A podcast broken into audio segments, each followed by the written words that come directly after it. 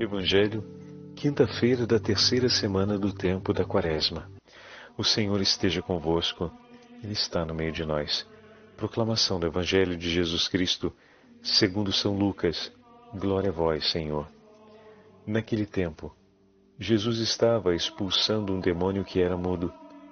Quando o demônio saiu, o mudo começou a falar, e as multidões ficaram admiradas.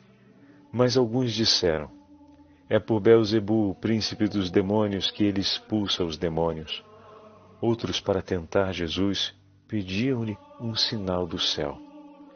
Mas conhecendo seus pensamentos, Jesus disse-lhes: Todo reino dividido contra si mesmo será destruído, e cairá uma casa por cima da outra. Ora, se até Satanás está dividido contra si mesmo, como poderá sobreviver o seu reino?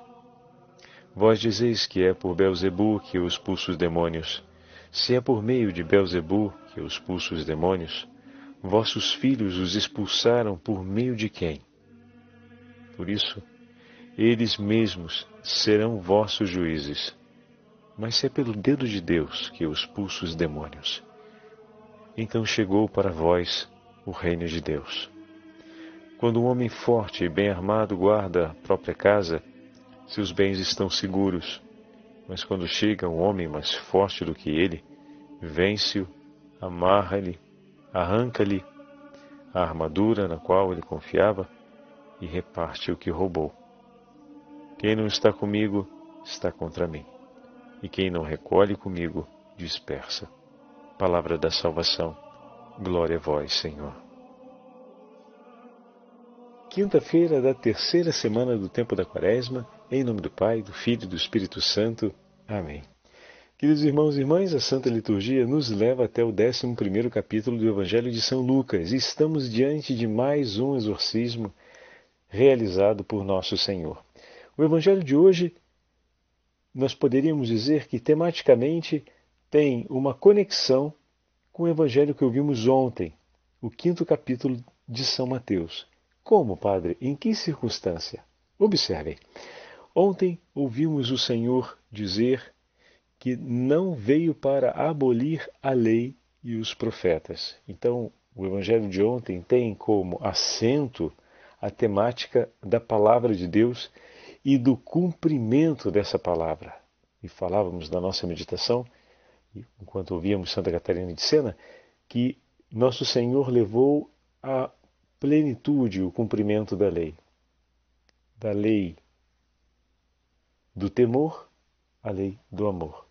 Ter como ponto de partida sempre o amor em todos os nossos gestos, em todos os nossos atos. Muito bem.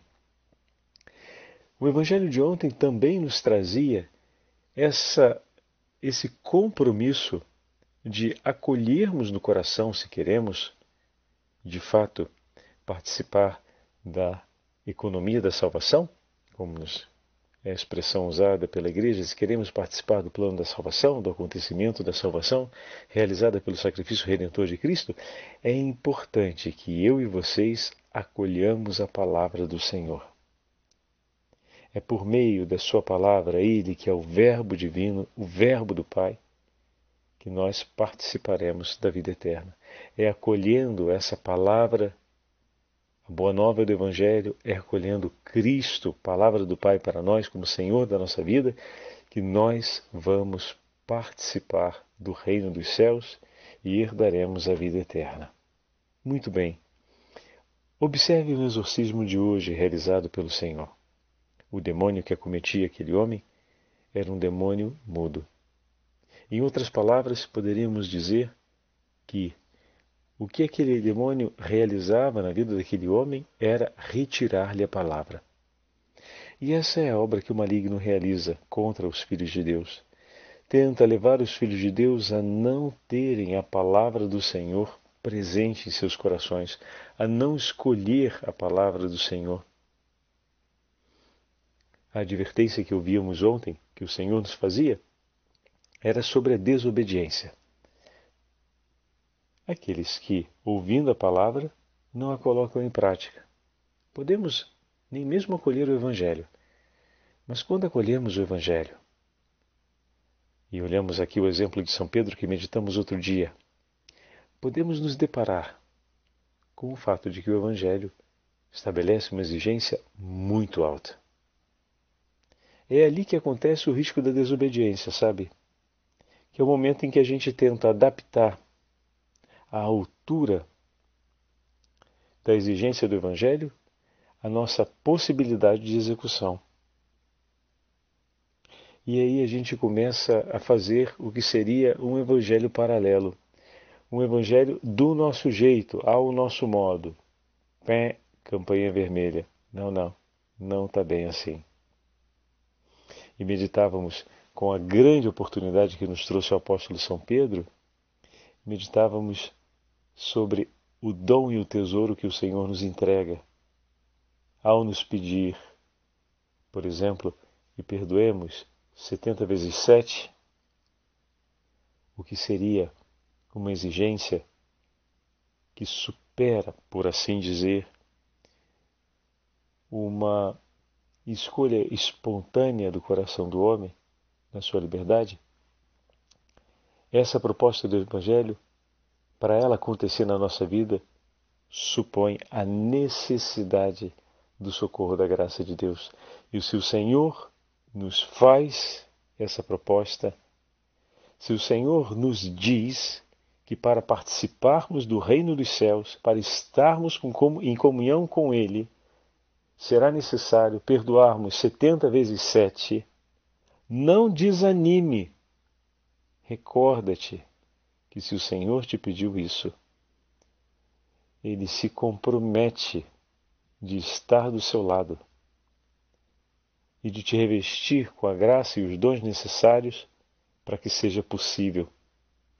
Se ele te entregou a sua palavra, veio em teu socorro para que houvesse a possibilidade de cumpri-la. O Senhor, que é a palavra do Pai, não lhe entregaria uma ordem. Se pegamos aqui a outra palavra do Senhor, sede misericordiosos, como vosso Pai do céu é misericordioso, ele não entregaria sem antes entregar-se por você. Ele que é a palavra. Ele que é o Verbo encarnado.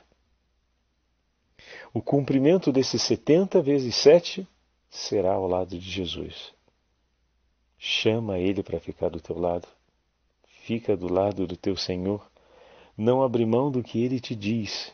E você verá que através da humildade, porque a primeira coisa que deve reconhecer é a sua condição limitada. Então, reconhecendo com humildade e agindo com fé, você perceberá o quanto a graça de Deus está por ti e contigo, para que você seja um acontecimento da graça de Deus na vida do seu irmão, através do perdão. Muito bem. A obra do maligno é exatamente secar isso tudo dentro de nós, criar o desespero, ou então insinuar-se sempre com boas, bons entendimentos, a desistirmos disso. Como assim, Padre? Quando a gente tenta adaptar o Evangelho à nossa possibilidade, a gente se afasta, por causa da falta de humildade, daquilo que o Senhor nos propõe. Para que possamos viver intensamente o dom da fé, para que possamos viver intensamente a caridade e a esperança, é necessário que o nosso coração se revista de sincera humildade. O que significa reconhecer a nossa condição e reconhecer a necessidade que temos do socorro de Deus e, ao mesmo tempo, reconhecermos, por meio da fé, que o Senhor nos prometeu o seu socorro, então, reconhecendo os sinais do socorro desse Senhor, nos alegramos e agradecemos a Ele por isso. Porque o socorro do Senhor nos está assegurado, não haverá dificuldade capaz de nos impedir de realizar aquilo que o Senhor nos pede, a não ser a nossa desistência, a não ser que a gente não queira, ou seja, a nossa oposição, ou então a nossa desistência. E o inimigo sabe disso. E ele vem tentar insinuar uma desistência. Mas veja, diante do demônio que faz o coração do homem se tornar mudo, faz o coração do homem se afastar, não acolher a palavra de Deus, o Senhor se levanta para dar-lhe outra vez a voz. O sinal da cura desse homem é que a voz retornou em seus lábios. A palavra, outra vez, voltou a ter lugar em sua vida. Em outras curas e exorcismos, vamos ouvir as pessoas, aqueles que receberam a graça do Senhor, exultando de alegria e glorificando a Deus. O texto não fala especificamente nesse ato, pois Lucas quer focalizar a tensão que existe entre Jesus e os fariseus. E é forte essa tensão, porque, como já vimos em outras meditações, não obstante tudo, não obstante verem aquilo que é uma obra que, segundo a tradição, é reconhecidamente e exclusivamente de Deus, só Ele pode submeter o príncipe das trevas. Nem mesmo assim, muito bem, eles reconhecem em Jesus a presença do Filho de Deus, ou a presença de Deus. E se levantam contra nosso Senhor e, por conseguinte, contra Deus, porque sabem que só Deus poderia operar uma tal coisa, para colocar uma dúvida, para tentar afastar não apenas aqueles que estão ali à volta, acompanhando, mas também afastar o entendimento de que Cristo é realmente Filho de Deus. Precisaria de um sinal dos céus para que isso fosse acolhido por eles. Ou seja, aqui voltamos a uma outra meditação lá atrás. Tem que seguir os meus parâmetros, os meus modelos, não pode ser o jeito de Deus. Se Deus dá o sinal do jeito dele, então não acolho. Precisa ser do modo que quero. É forte essa crítica que o Senhor irá fazer para eles falando do reino dividido? Porque também a palavra dividida é fonte de queda, é fonte de ruína na vida dos homens. Mas como assim, Padre? O que significa a palavra dividida? Quando nós pegamos o Evangelho e interpretamos ele segundo o nosso querer, ou segundo os nossos parâmetros, de maneira que ele se torne um evangelho possível para mim, nós estamos quebrando, nós estamos dividindo essa palavra. E tudo aquilo que é mais exigente, ou eu não falo, ou deixo para depois. E busco apenas aquilo que me conforta, que me consola, mas que não gera em mim uma adesão completa e aqui nós temos um grande problema, porque essa adesão incompleta pode nos levar também a uma fé fragmentada e uma fé separada daquele que é o ensinamento da igreja, daquela que é a revelação que nós recebemos por meio dos apóstolos. Então, são esses dois modos: o modo de não ouvir e rejeitar a palavra, ou então de começarmos a fragmentar essa palavra. A imagem do reino dividido, do reino quebrado, do reino que se divide e dividindo-se desmorona. A palavra do Senhor, o Evangelho, Cristo, palavra do Pai, é para, receber, é para, é para ser recebido de maneira integral. O homem foi curado foi expulso o espírito demoníaco que o fazia mudo para que a palavra voltasse a habitar nele, para que ele pudesse novamente proclamar, falar, expressar o que Deus faz e fez em sua vida. Então, da mesma forma, a palavra que o Pai nos entrega, que é Cristo Jesus, é para ser acolhida totalmente na nossa vida. É a cura daquela ausência de esperança. É a cura daquela ausência de força para o exercício da caridade. É a cura da ausência ou da, da fraqueza da nossa fé. Para que possamos outra vez agir unidos a Deus. Então, o Evangelho de hoje traz essa delicadeza na hora de nos colocado lado a lado na proposta litúrgica junto com Mateus 5, o Senhor é aquele que nos restitui a palavra. O homem que participa do reino dos céus é o homem que teve a palavra restituída em sua vida. Olha aí, agradece, meu irmão, porque esse nosso itinerário das meditações tem sido uma restituição da palavra na sua vida, que no dia do seu batismo você recebeu e foi declarado sobre ti no rito complementar do batismo, o Éfeta, o Abra-te, de maneira que a palavra de Deus lhe foi entregue, foi entregue depois, outra vez no período do catecismo, novamente no sacramento do Crisma, e lhe foi entregue várias vezes depois da vida matrimonial, durante a celebração de cada Santa Missa, nos encontros que você fez da pastoral, continuamente a palavra de Deus tem sido entregue para ti, tem sido restituída.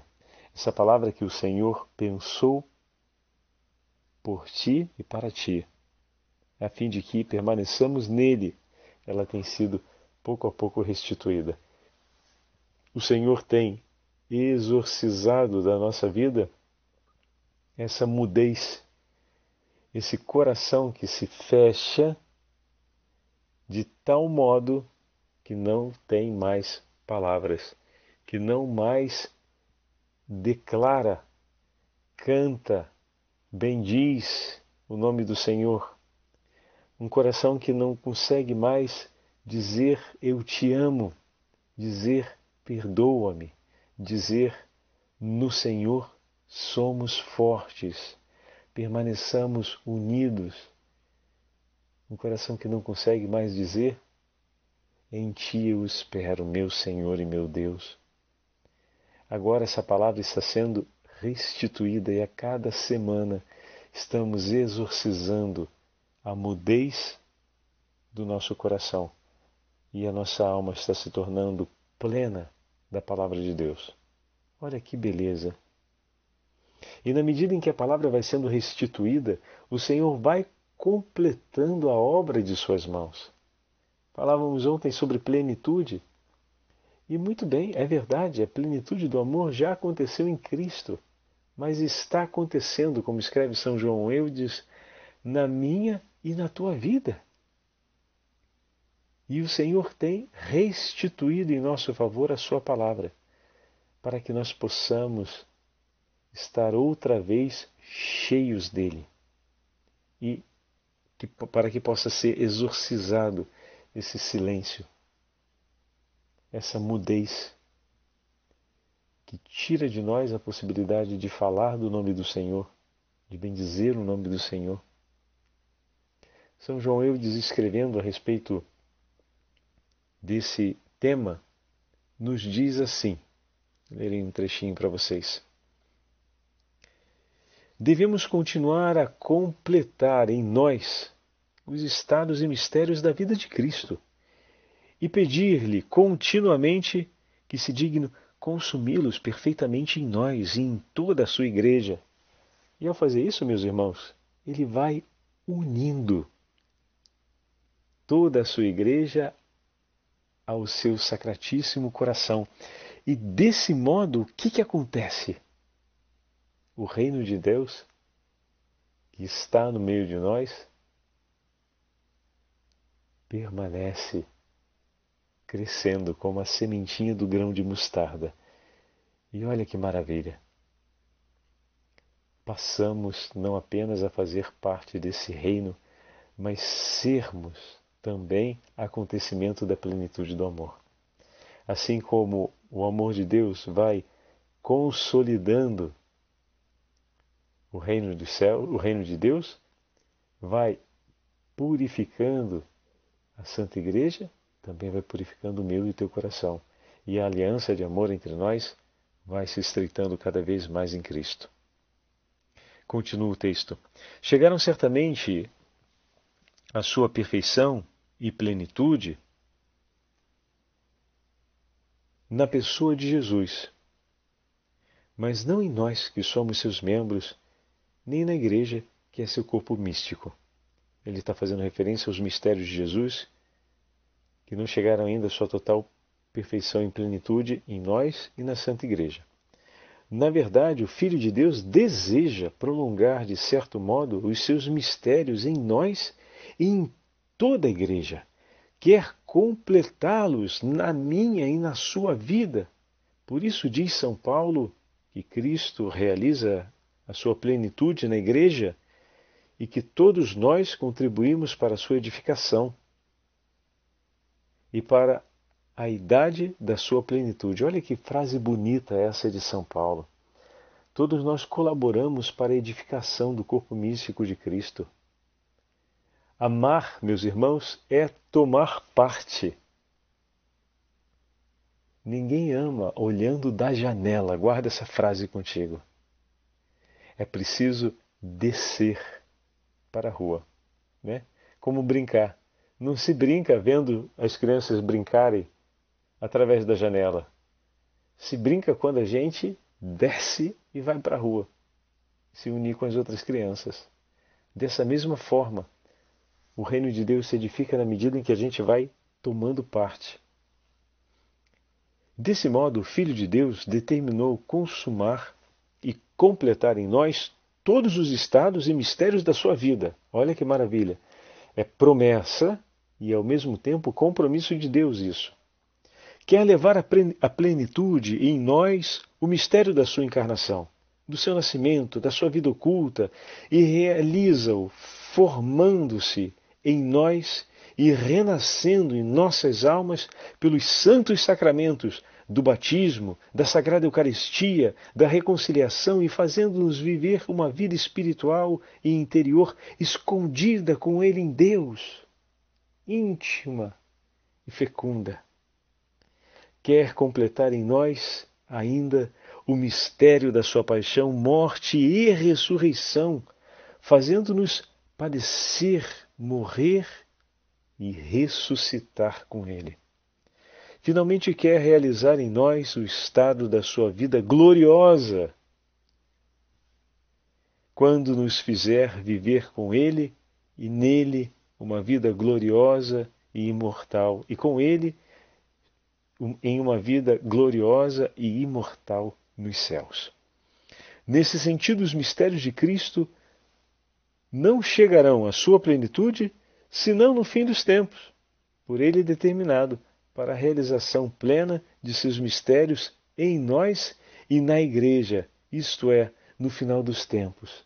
Cristo nos acompanhará até lá para que tudo se complete. Tenha calma. O Senhor está trabalhando sobre a sua vida e sobre a minha vida para que a gente consiga chegar lá. Mas tenha a doçura do coração de Pedro.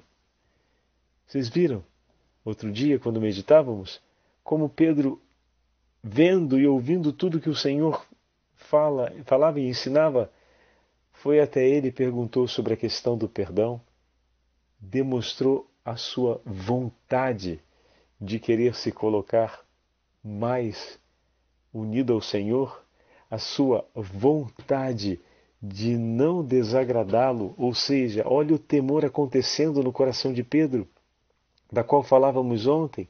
Olha o santo apóstolo do Senhor desejando a santidade e começando a juntar as moedinhas para dizer: Senhor, posso ir um pouco mais longe? vai juntando também as tuas.